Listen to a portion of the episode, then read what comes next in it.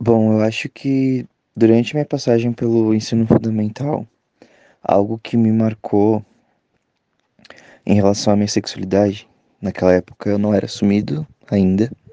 Eu fui me assumir muito tarde, só me assumi com 18 anos por conta uh, da minha autoaceitação.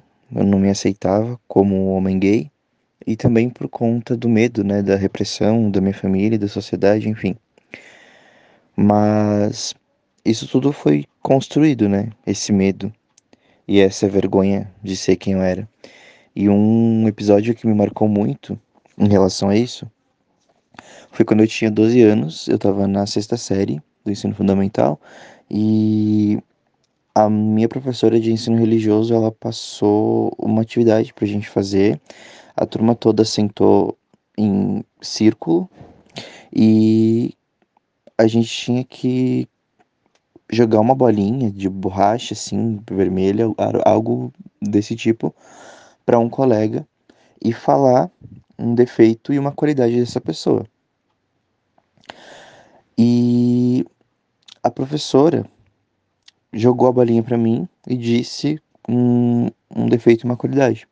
Ela falou, começou falando sobre a qualidade, ela disse que eu era muito dedicado na, na, na aula dela, enfim, mas que o meu defeito era ser muito delicado, muito sensível.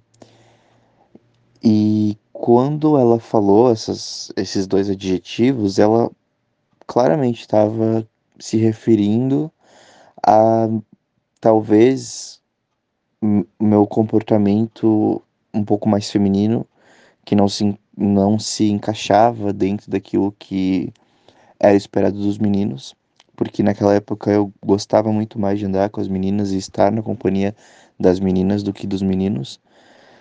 E eu vi aquilo como uma repressão, porque toda a turma entendeu qual era a mensagem daquilo que ela estava falando, tanto que logo depois que ela falou aquilo, alguns meninos começaram a me, começaram a me chamar de boiola, e bichinho e coisas desse tipo. E eu fiquei me sentindo muito mal, porque isso só fazia com que a minha repressão sobre mim mesmo aumentasse.